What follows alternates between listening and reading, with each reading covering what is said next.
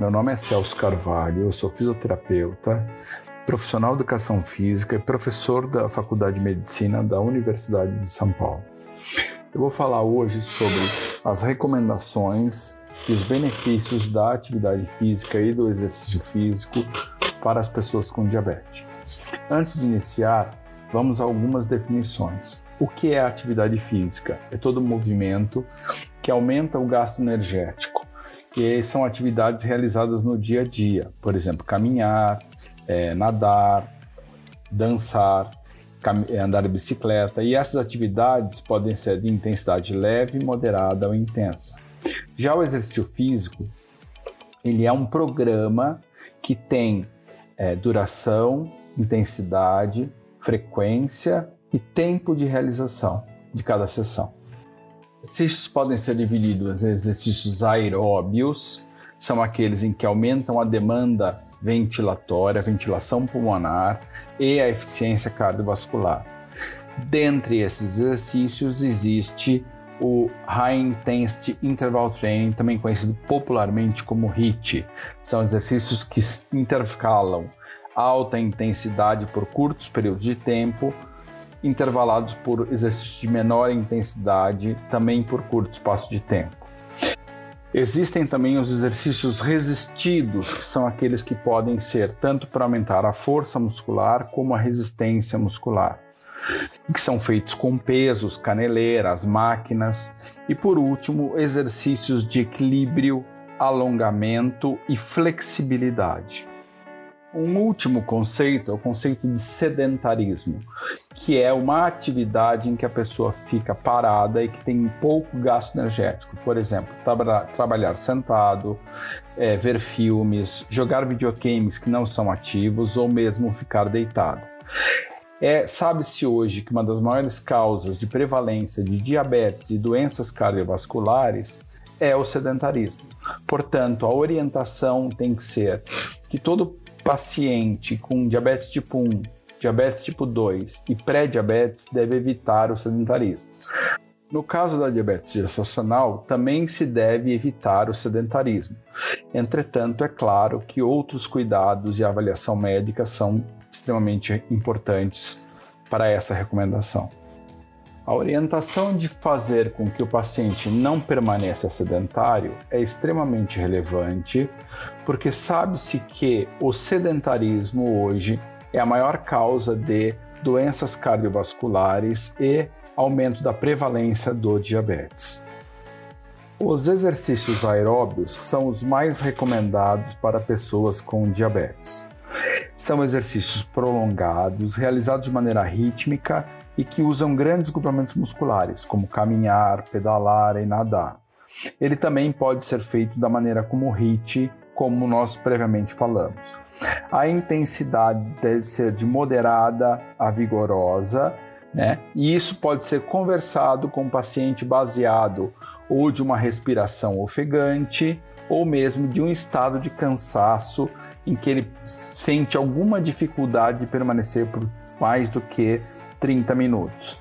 Essa atividade tem que ser feita por pelo menos 150 minutos por semana e é, o que corresponderia para pessoas adultas a uma velocidade entre 8 e 10 km por hora por 25 a 30 minutos. A frequência deve ser de 3 a 7 dias por semana e a pessoa não deve passar dois dias consecutivos sem realizar essa atividade. A progressão desse exercício deve ser baseada é, de, de, visando uma atividade intensa, já que a principal meta é aumelhar, aumentar a capacidade cardiorrespiratória. Os exercícios resistidos, eles podem ser prescritos de maneira adicional ao exercício aeróbico. E os exercícios podem ser realizados tanto em máquinas de, de peso, quanto em, usando halteres, quanto fitas elásticas, ou mesmo o paciente usando o próprio corpo. O exercício pode ser recomendado em intensidade moderada, neste caso, é a carga máxima que o paciente consegue fazer 15 repetições, ou exercício intenso, no qual é a carga máxima que um paciente consegue fazer de 6 a 8 repetições. Cada um desses exercícios de 15 repetições ou de 8 repetições, dependendo da capacidade do paciente, deve ser realizada de uma a três séries. Claro que no começo se inicia com atividade moderada, 15 repetições, uma ou duas séries, e se vai progredindo para exercícios mais intensos com menor série, maior carga e também é, se inicia com menor número de repetições no maior número de repetições. É sempre bom lembrar que os exercícios resistidos eles são adicionais ao exercício aeróbico. E também o ideal é que ele seja realizado por pelo menos duas vezes por semana, sendo que o preferencial seriam três vezes por semana. Um dos cuidados que se sugere ao paciente tomar quando faz exercício é, resistido e que tenha alterações cardiovasculares é que ele evite a manobra de valsalva. Isso pode ser feito com exercício sendo feito na sua fase concêntrica, em que o indivíduo solta o ar simultaneamente para não criar uma apneia. Sabe-se que o paciente com diabetes, principalmente os adultos, eles têm normalmente uma mobilidade articular limitada. Portanto, os exercícios de flexibilidade e alongamentos, eles são recomendados justamente para melhorar a mobilidade articular e reduzir o risco de quedas. Porém, esses exercícios não têm nenhum efeito sobre a sensibilidade da insulina. Os exercícios de flexibilidade e equilíbrio podem ser realizados de tipo estático ou dinâmico e também pode ser incluída a yoga. Já os exercícios de equilíbrio são aqueles em que o indivíduo faz realizações ou em uma perna, ou usando equipamentos para equilíbrio, né? ou também exercícios, por exemplo, de tai chi. A intensidade disso é que seu indivíduo faça o alongamento na medida da sua limitação. Existe também a, o exercício de flexibilidade feito de maneira estática. Neste tipo de exercício, a duração, o indivíduo vai até a sua amplitude máxima que ele aguenta e permanece por 10 a 30 segundos, fazendo duas a quatro repetições para cada um desses exercícios. Os exercícios de flexibilidade e equilíbrio, assim como os de resistidos, têm que ser realizados entre duas a três vezes por semana e têm que ser progredidos à medida que o indivíduo consegue fazer mais realizações. E quais os benefícios que os indivíduos é, obtêm com o treinamento físico? Bom, os pacientes com diabetes do tipo 2 realizando exercícios aeróbios em volumes moderado a intenso, portanto de 150 a 300 minutos por semana, portanto de 30 minutos a uma hora por dia, eles ganham tendo um aumento da sensibilidade à insulina e uma redução da resistência celular à glicose. Além disso, eles aumentam a complacência e a reatividade vascular, e isso faz com que diminua o risco de doenças cardiovasculares. Existe também, ao longo do tempo, quando o exercício físico e a atividade física são realizados de maneira prolongada, uma, uma redução do risco de mortalidade por diabetes do tipo 1 e do tipo 2. E também há uma redução da hemoglobina glicada, do triglicérides e da pressão arterial.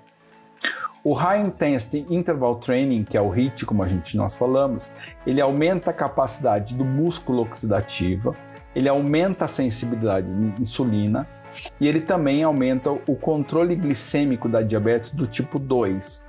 Portanto, muitas vezes o HIIT, ele faz isso de maneira mais rapidamente, então muitas vezes o HIIT é um exercício muito recomendado.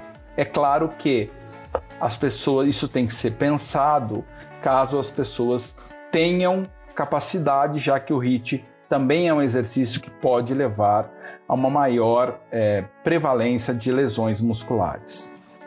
Para os pacientes com diabetes do tipo 1, os exercícios aeróbios ele aumentam o condicionamento físico, reduzem a resistência à insulina e melhoram a função endotelial e aumentando os níveis lipídicos. Entretanto, o exercício High Intensity Interval Training não está muito claro quais são os benefícios obtidos pelas pessoas com diabetes do tipo 1. Os benefícios do exercício resistido para as pessoas com diabetes do tipo 2 são aumento da massa muscular e da força muscular, aumento da composição corpórea e da densidade óssea, melhora da função física e da saúde mental, melhora da pressão arterial, dos níveis lipídicos e da saúde cardiovascular. Cabe sempre lembrar que a diabetes é um fator de risco independente para perda de força muscular, que também perde, leva à perda da funcionalidade. Portanto, isto pode ser extremamente importante, principalmente para pessoas mais velhas. Já o benefício dos exercícios resistidos para diabetes tipo 1 é incerto, portanto, a sua prescrição ainda não é evidenciada. As pessoas com diabetes têm uma série de complicações relacionadas à saúde, que vão desde doenças cardiovasculares, hipertensão, é, doença arterial periférica, doenças nervosas, deformidades no pé. Então, alguns cuidados têm que ser tomados. Para as pessoas com doenças cardiovasculares e para as pessoas que têm angina ou esforço, seria muito importante a recomendação de uma reabilitação supervisionada. Já nas pessoas com hipertensão, é importante que elas se hidratem para que elas não desidratem durante o exercício e, além disso, tomar o cuidado para não realizar exercícios, principalmente resistidos, realizando manobra de valsalva. Para as pessoas que têm é, deformidades no pé, úlceras no pé ou mesmo neuropatias, é, periféricas, é sempre importante cuidados adicionais, como manter um calçado confortável, ter sempre uma meia que absorva a umidade para evitar manter o pé úmido, para evitar mais ulcerações, e também usar solas de sílica gel é, ou de poliéster para evitar o contato no calcâneo. Para as pessoas com deformidade no pé, o cuidado é realizar exercícios sem carga, que é para não aumentar a pressão ainda mais nos membros inferiores. Por último, pessoas que têm é, doenças oculares, retinopatias, têm sempre que se tomar cuidado para se evitar atividades, principalmente à noite, e evitar atividades vigorosas como pular, ficar de cabeça para baixo, segurar demais a respiração ou fazer movimentos de apneia. Isso porque tudo isso acaba aumentando a pressão arterial. Por último, eu vou fazer sugestões de ingesta de carboidratos a partir dos níveis de glicose antes do exercício. Então, indivíduos com níveis de glicose antes do exercício de 90 mg por decilitro, o ideal é que ele ingira 15 a 30 gramas de carboidrato de alta absorção quando a atividade de exercício será menos do que 30 minutos.